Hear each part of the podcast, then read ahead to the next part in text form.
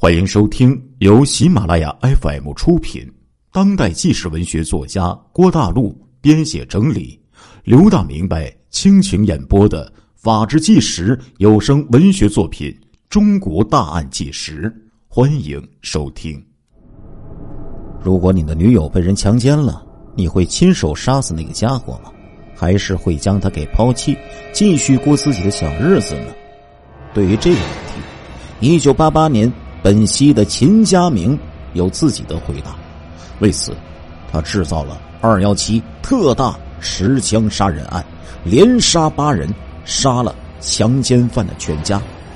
接下来，请收听由刘大明白为您讲述的《中国大案纪实之本溪二幺七秦家明特大持枪杀人案》。两个人逃走以后，先是去秦家明的二哥家。借住到初一，发现两个人神情不对。秦家明的二哥再三询问出了什么事，秦家明一句不说，连饺子都不吃，急忙带着左雪梅走了。他的二哥焦急之下，这才打电话给曹忠臣说出事了。案情很清楚了，关键在于现在的秦家明。逃到哪里去了呢？专案组分析有三种可能：一是秦家明可能逃向本溪偏岭乡松树台村，乘十四点的火车外逃；二是可能在松树台村的一个哥哥家暂时躲避；三是潜回偏岭乡中寨子村的老家亲戚处暂时躲藏。专案组一面封锁火车站。一面派人去松树台村秦家明的哥哥家抓捕，一面派人去中寨子村老家调查。很快，前两路都有反馈，火车站和秦家明的哥哥家没有发现他们的身影。那么，最有可能的就是秦家明回到中寨子村老家了。警方派人暗访中寨子村，将他的直系亲属家全部摸查了一遍。毫无收获，害怕打草惊蛇，警方命令便衣先撤出村来。奇怪，秦家明去了哪里了呢？秦家明不会已经外逃离开辽宁了吧？这家伙身上带着冲锋枪，又有八条人命，还有什么不敢做的呢？为此，专案组上下极为焦急，心急如焚。就在这个节骨眼上。突然，案件又有了重大突破。又有人向警方报告说，秦家明刚刚携带枪支回到中寨村老家。报警人叫做刘俊义，本村农民，退伍军人，基干民兵，是秦家明的远方亲戚，也是他儿时的好朋友。秦家明迁回中寨村之后，没有去舅舅家，也没有去姑姑家，而是走进了刘俊义家。为什么选择刘俊义家呢？这是秦家明的聪明之处。他知道警察很可能去直系亲戚家去抓捕，去舅舅家和姑姑家都不安全。而刘俊义是他远房表嫂的儿子，不是直系亲属，警方一时半会儿怀疑不到这里。而且刘又是基干民兵，更不容易被怀疑。最重要的是。秦家明认为刘俊义是他儿时的好朋友，非常可靠，绝对不会出卖他。刘大明白，在这里说一句话哈：如果有谁认为特别了解一个人，最终啊，他都会吃了这个人大亏呀。当天下午三点，刘俊义回到家中的时候，发现秦家明和左雪梅坐在自己家西屋的炕上，旁边还赫然有一把带刺刀的冲锋枪。刘俊义吃惊的问：“你们从哪里来呀？”秦家明说：“我们从家里来，我们刚上山打兔子，枪瞄高了，没打着兔子，却把一个打柴的人的脚给打伤了。我们就绕道到这里躲一躲，跑得太乏了，睡一宿觉再走。”刘俊义不知草包，顿感怀疑：哪有大年初一上山打柴的？看看秦家明两只血红的眼睛，好像几天都没有睡觉了。再看看左雪梅，一副万分惊恐的样子，坐卧不宁。刘俊义更是狐疑，他试探的问道：“哎，你这枪是从哪里来的呀？”秦家明非常沉着说道：“从桥头守桥的武警战士那里借的。”秦家明一边说，一边随手把刺刀卸了下来，问刘俊义：“这枪刺你要不要？”刘俊义大吃一惊，他参过军，知道武器对于战士的重要性，哪里能够乱借给别人打猎？况且，就算枪是借来的，你把刺刀送人了，还怎么还呢？显然，秦家明在说谎，肯定他拿这支枪干了什么坏事儿躲到这里来了。刘俊义是基本民兵，明白只要涉枪案件。就没有小案。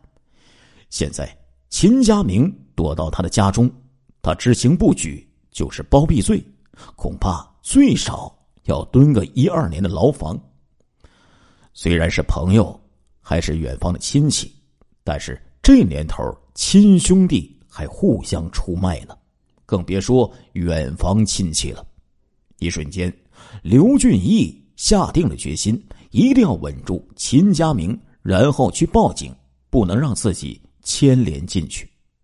刘俊义说：“我要那枪刺没有用，来来，你们先休息。我在松树台订了啤酒，我去取回来。家里有饺子，有肉。我回来之后，咱们好好喝点今天是大年初一嘛。”听说刘俊义要走，秦家明有些紧张。你走，把门锁上。只要有外人进来，我就……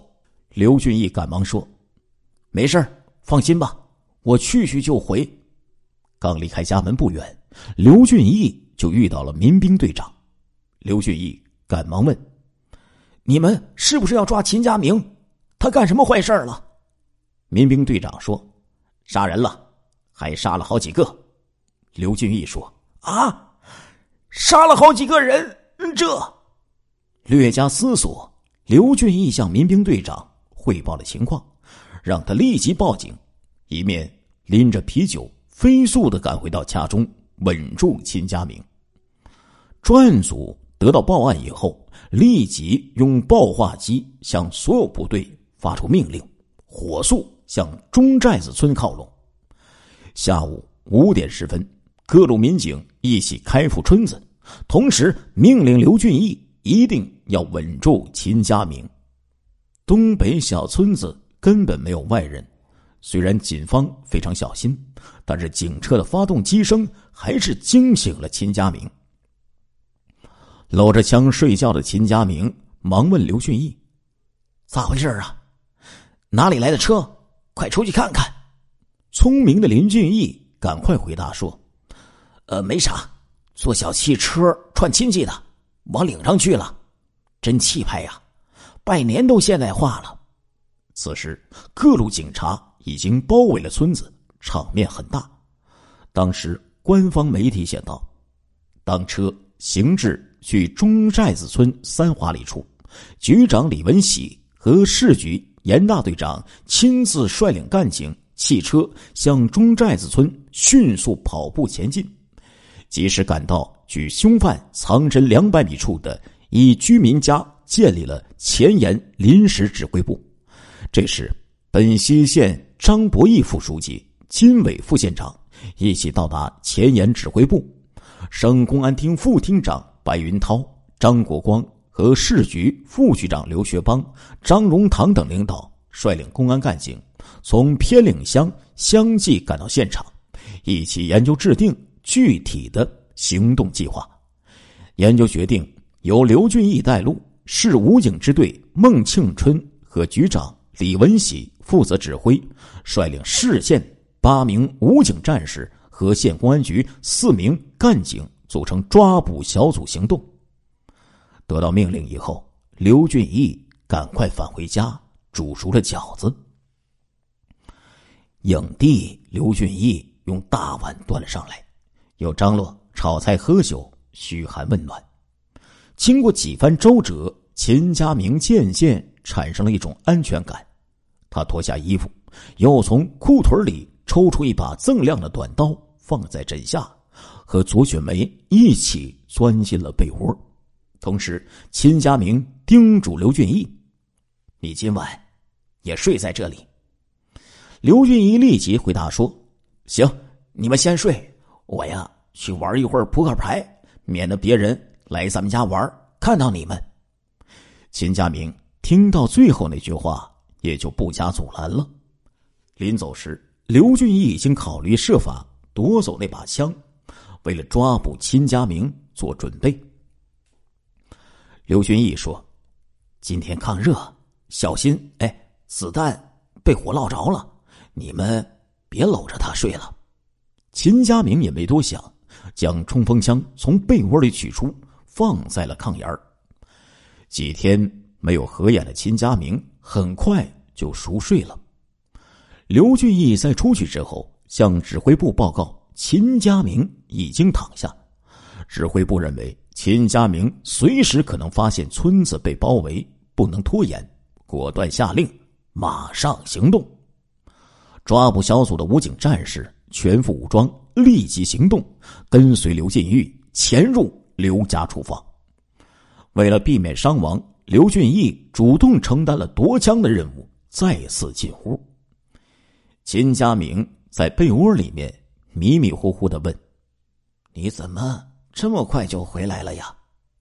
刘俊义支支吾吾的说：“玩扑克的人太多了，没有我的份儿了。”干脆不玩了，放几挂鞭炮再睡觉。同时，刘俊义假装取鞭炮，几步走到炕前，准备拿枪。此时，秦家明突然察觉到一丝异样。刘俊义，你干什么？刘俊义顾不上回答，一把将枪抓到了手里，然后立即向房屋的角落逃去。就在这时。还没有等秦家明反应过来，几名武警战士从厨房一下子冲到了屋里。秦家明大惊，伸手一摸，冲锋枪已经不在了。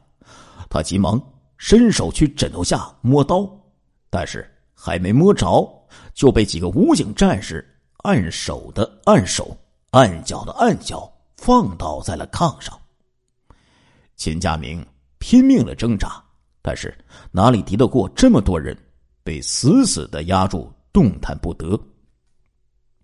武警又对缩在被窝里发抖的左雪梅说：“你快穿上衣服，跟我们走。”这时，秦家明突然停止挣扎，说了一句什么。